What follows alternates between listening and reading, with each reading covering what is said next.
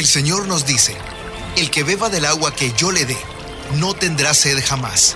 Se convertirá en él, en fuente de agua que brota para vida eterna. Y para conocer más de esa agua que nos da vida, Buenos días en el camino presenta El Cántaro, un segmento conducido por el padre José Román Flecha, doctor en teología moral, quien nos orienta sobre la verdad de nuestra fe. A continuación,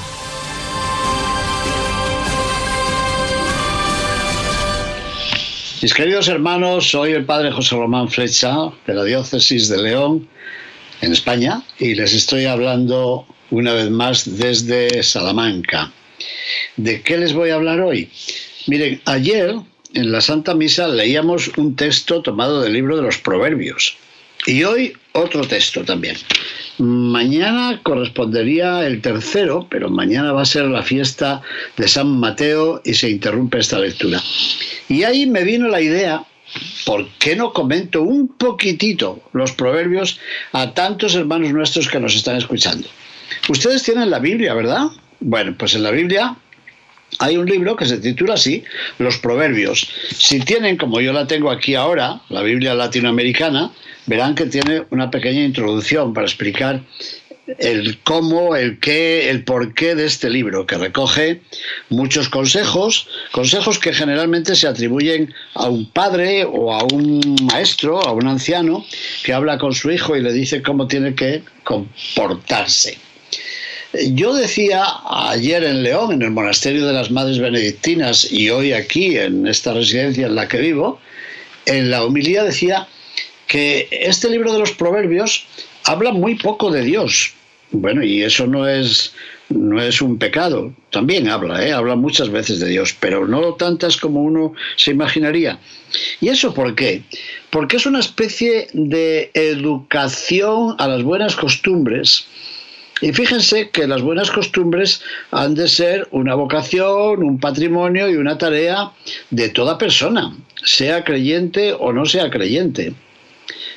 Aún antes de ser creyentes o al lado de ser creyentes, tenemos que ser respetuosos con la dignidad de los demás y amantes del bien, de la verdad, de la justicia. Bueno, pues algo de eso nos enseña el libro de los Proverbios. Es un libro como una introducción a la educación de los jóvenes. Bueno, y aquí yo quiero hacerme joven también, porque hasta el final de nuestros días tendremos que ir revisando nuestras actitudes y preguntándonos cómo nos estamos comportando. Bueno, pues lo que quiero hacer hoy es comentar la primera lectura de la Santa Misa de hoy, de la Eucaristía que hemos celebrado o ustedes van a celebrar o a la que van asistir y participar en el día de hoy. Es un texto tomado del libro de los Proverbios capítulo 21. Verán qué abundancia de imágenes, qué riqueza de consejos, de advertencias, de enseñanzas al fin, ¿verdad? Todo un libro de sabiduría humana. Capítulo 21 he dicho, sí. Versículo primero. Los pensamientos del rey bueno, y pongan del gobernante, del dirigente, del líder, igual que el agua, corren por donde el Señor los dirige. Mm, dan ganas de decir que así sea, ¿no? Que nuestros dirigentes tengan unos pensamientos que vayan por los canalitos que Dios ha trazado, no por los canalitos que determinan los intereses, el ansia del poder, el ansia de gobernar, que los pensamientos del gobernante, igual que el agua, puedan correr por donde el Señor los dirige. ¿Qué les parece si esto, además de aplicarlo a los gobernantes, lo aplicamos también a los profesores, a los maestros, a los que hacemos un programa de radio, a los que tratamos de alguna forma de dirigir los pensamientos de los demás? Bueno, pues que nuestros pensamientos vayan por donde Dios indica. Este era el versículo primero. Yo creo que él solo da para un día de retiro, ¿eh? pero tenemos que leer algo más. Versículo segundo. Cada uno considera buenos los caminos que ha tomado, pero el Señor pesa los corazones. ¿Les gustó este segundo pensamiento? ¿Qué quiere decir? Que todos cuando tomamos decisiones creemos que tenemos razón. Y eso lo saben bien los matrimonios. A veces el esposo cree que él tiene razón y su esposa no. A veces la esposa cree que ella tiene razón y su esposo no. Y así podemos seguir diseñando el panorama mundial. Cada uno, dice este libro, considera buenos los caminos que ha tomado.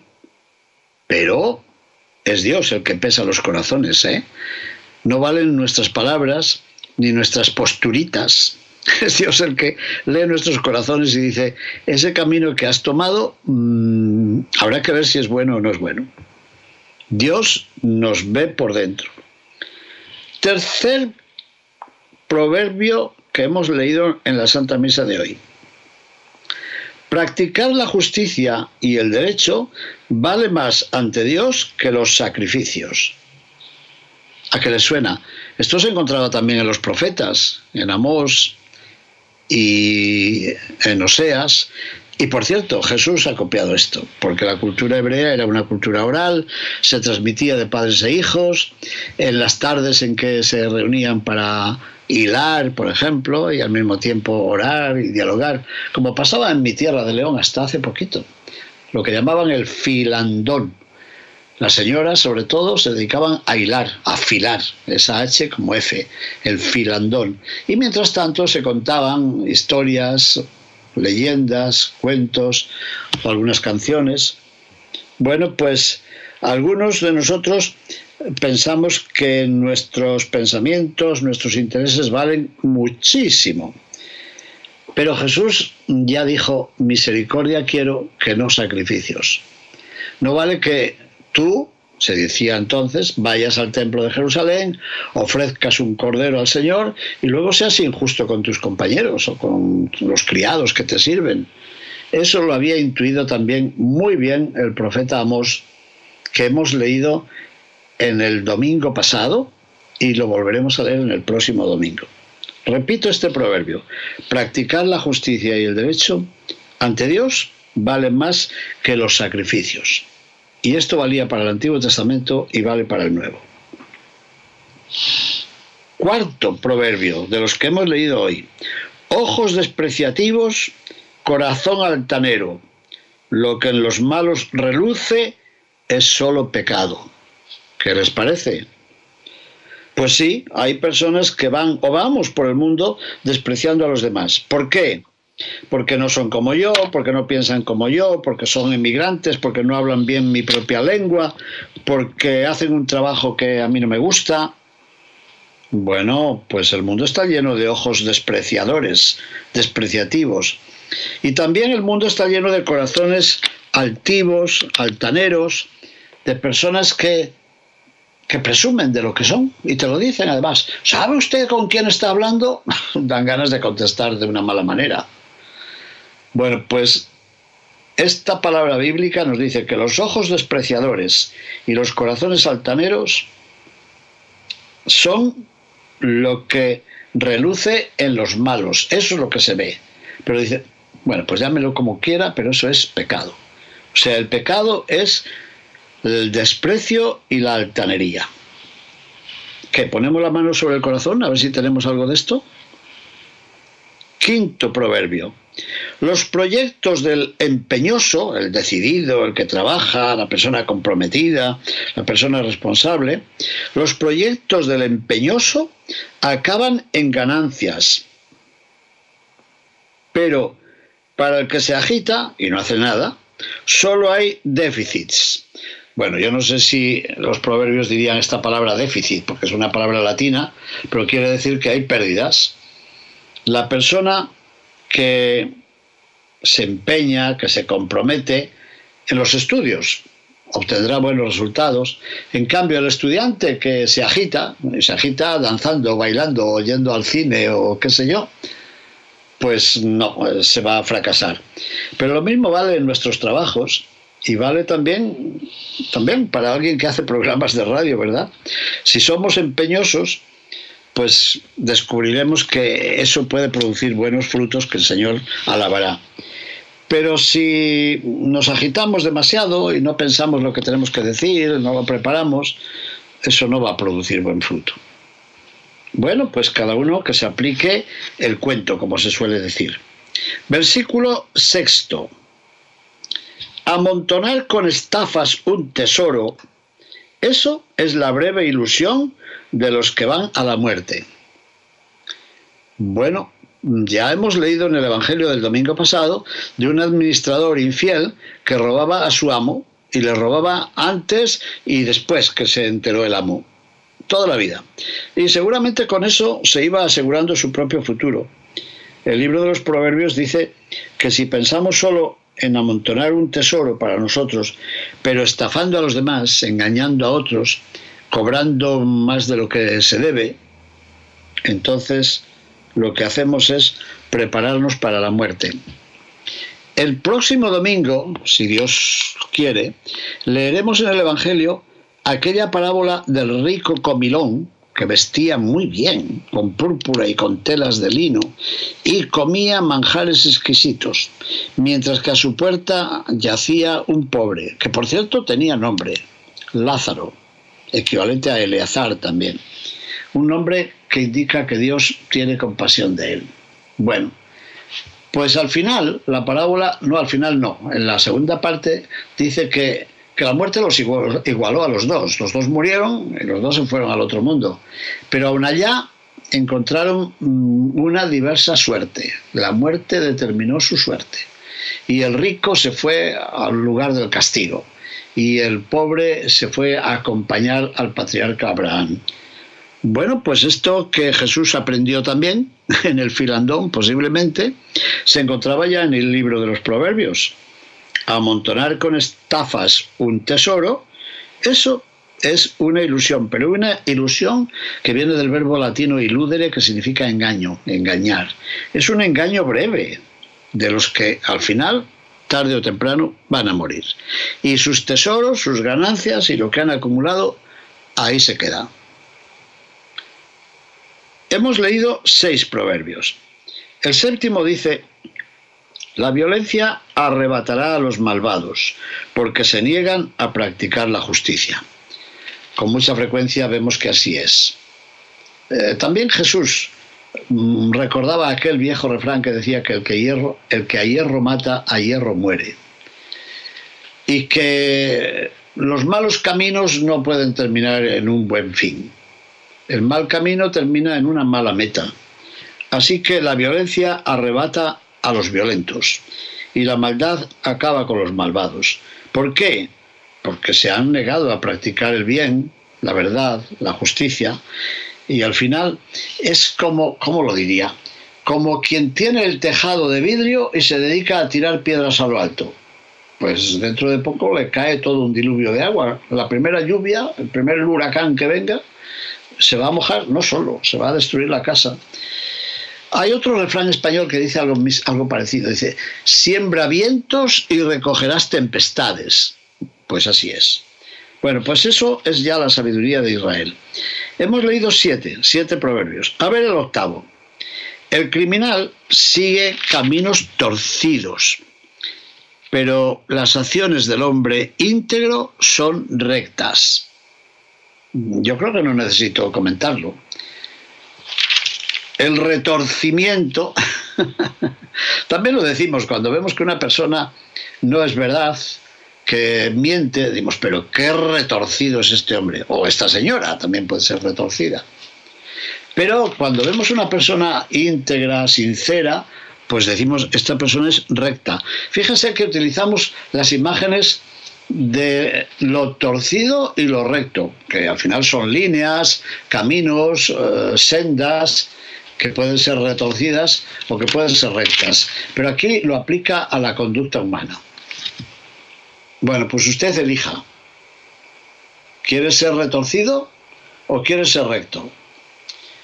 Un sacerdote, compañero mío, al que he citado aquí muchas veces, decía de algunas personas, son como los cuernos de las cabras.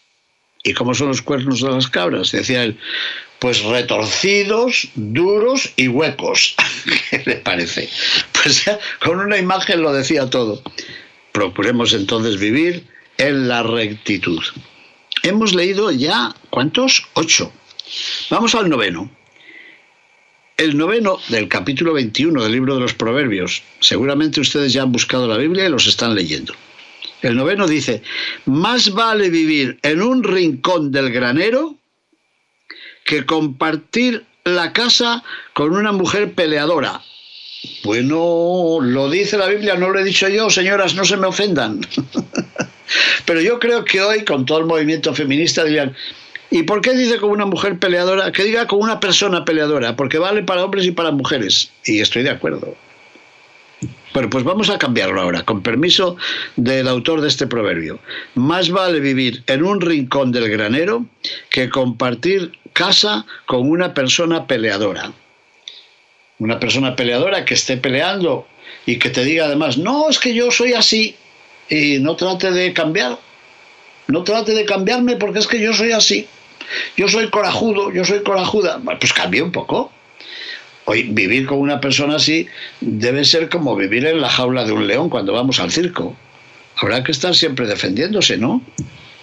Más vale vivir en un rincón del granero que compartir la casa con una persona peleadora. Dios nos libre. Proverbio número 10 del capítulo 21. El malvado solo desea el mal y nadie le cae bien. Bueno, qué verdad es esto. Yo creo que hace poco se lo he dicho a una persona que dice, estuve en tal casa, pero no me encontraba bien. Allí todos tenían muy mal humor. Después pedí que me cambiaran, me cambiaron a tal otra casa y también la gente era muy regruñona y no me encontré bien. Y después me cambiaron a otra casa y también allí la gente era tan desagradable. Y yo dije, oiga, perdone, a lo mejor es que el bicho lo llevaba usted, ¿eh? Porque si en ninguna casa de este mundo está bien, está a gusto, quiere decir que el mal, el virus lo lleva usted. ¿Por qué? Pues lo que dice el libro de los proverbios, porque el malvado solo desea el mal y nadie le cae bien. No le cae bien el dirigente de su grupo, no le cae bien el líder de su ministerio, no le cae bien el párroco, no le cae bien el policía de la esquina, no le cae bien el señor de la tienda de al lado que vende el pan y la leche, a nadie le cae bien. dice uno, bueno, a lo mejor es que el virus lo tiene usted, ¿eh? No se pregunte tanto a ver quiénes me caen bien, sino a quién puedo yo caer bien. Aparte de que lo del verbo caer no crea que me cae a mí bien también. Nadie me cae bien. ¿Y por qué tienen que caerse? Bueno, es una forma de hablar. Quiere decir que yo, entre todos los que conozco, no encuentro a nadie que me parezca aceptable. Eso es lo que quiere decir. Bueno, pues eso, llevado al extremo, es una enfermedad. ¿eh? Necesitarías ir a un psicólogo a ver qué es lo que te está pasando. El malvado solo desea el mal y además no encuentra a nadie que le venga bien. ¿Sería eso lo que le pasaba a aquella mujer samaritana que le dijo Jesús, sí señora, usted ha tenido cinco maridos y el que tiene ahora no es tampoco su marido? Pues que, seguramente que le pasaba igual que a este. Pues no le venía bien ninguno. ¿Qué sé yo? Bueno, versículo undécimo. Undécimo significa once. Dice, castigan al burlón y el simple se hará sabio. Instruye al sabio a ver, lo leo mejor. Castiga tú, castiga al burlón y el hombre sincero y simple aprenderá y se hará sabio, porque escarmentará en cabeza ajena. Instruye al sabio y eso le aprovechará la lección. Si instruyes a una persona que es inteligente. Pero si tratas de instruir a una persona que es, va a tocar aquí en la mesa, decir, es dura como esta madera, pues eh, pierdes el tiempo. Jesús lo dijo de otra forma, dijo, es como echar perlas a los puercos. Pues al final yo me imagino los puercos sobre un campo lleno de perlas, se imaginan, patinarán, se caerán, se pelearán unos con otros. ¿De qué les sirven las perlas a los puercos? Para caerse. Así que castiga al burlón y el simple será sabio. Instruye al sabio y le aprovechará la lección. Versículo 12.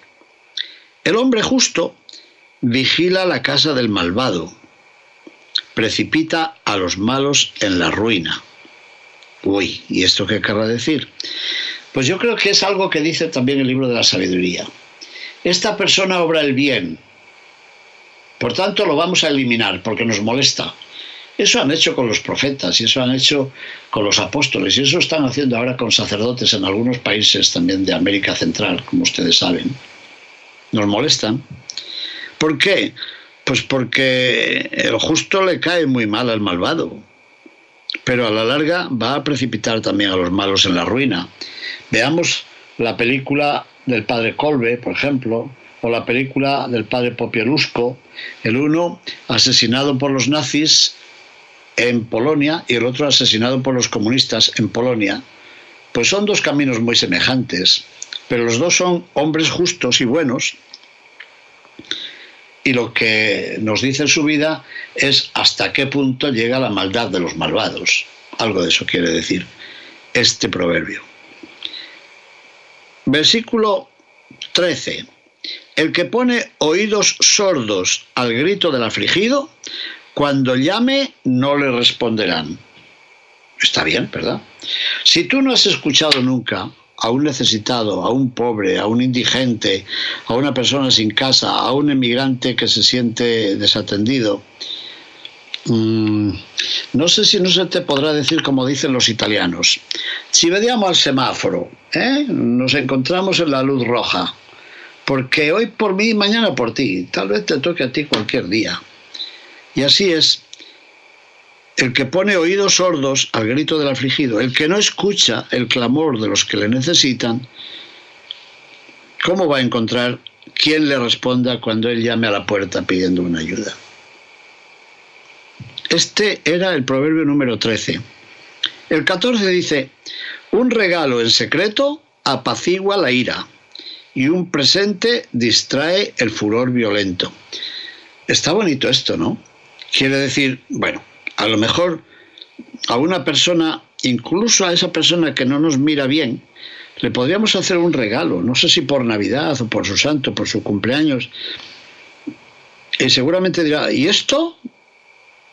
Esto me pasó a mí el año pasado, que regalé mi libro de comentario a los salmos y, y, el buen varón al que se lo regalé dijo, ¿y esto? ¿Por qué me regalas esto? Como queriendo decir, si yo no te he hecho nunca nada bueno en la vida. Pues mire, porque, porque quiero, porque quiero parecerme a Dios nuestro Señor que hace regalos sin que los merezcamos.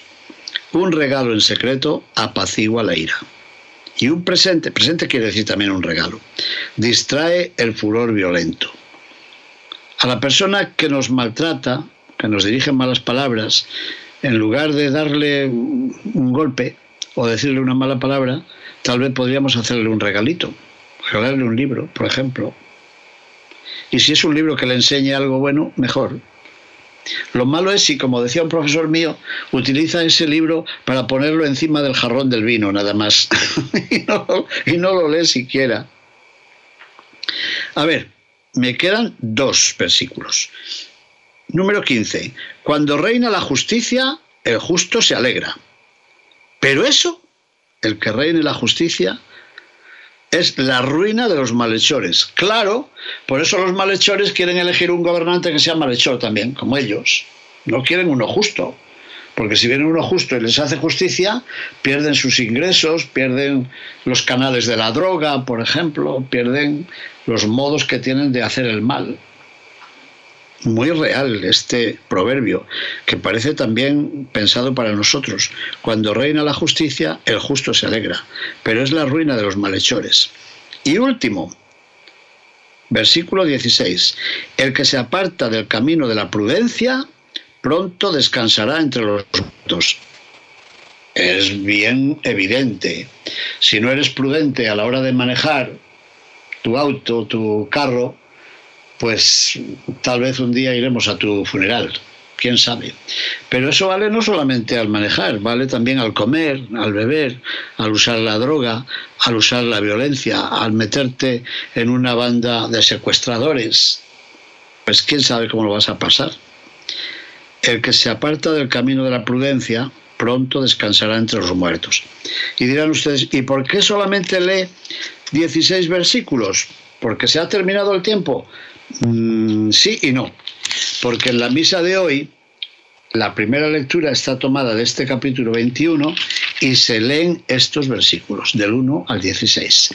Es decir, si usted ahora está en un lugar, en un país donde es tempranito, todavía no ha ido a la Santa Misa, pues estos proverbios los leerá o los escuchará en la primera lectura.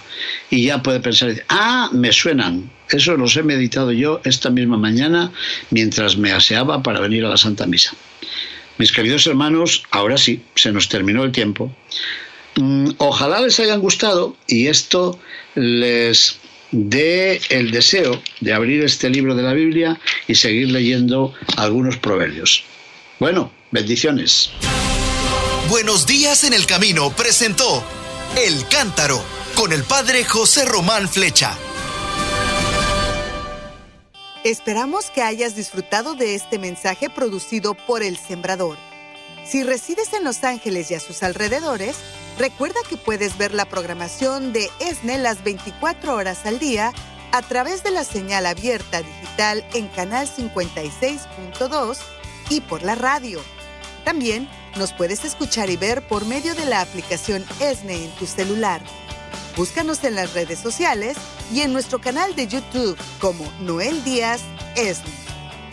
No te pierdas la gran variedad de mensajes y artículos religiosos para el crecimiento de tu vida espiritual. El número de nuestras oficinas es el 773-777-7773 y puedes visitarnos por internet elsembrador.org. El Sembrador Nueva Evangelización. Gracias por ser parte de esta gran familia. El anhelo de ESNE de llevar la evangelización a todos los confines del mundo es un gran compromiso que requiere de un gran esfuerzo, por lo cual nos alegra enormemente tener ya una radio que evangeliza las 24 horas del día totalmente en inglés y que a través de la página jesusthesower.com puede ser escuchada en cualquier parte. Te invitamos a que pases la voz para que más personas reciban esta bendición.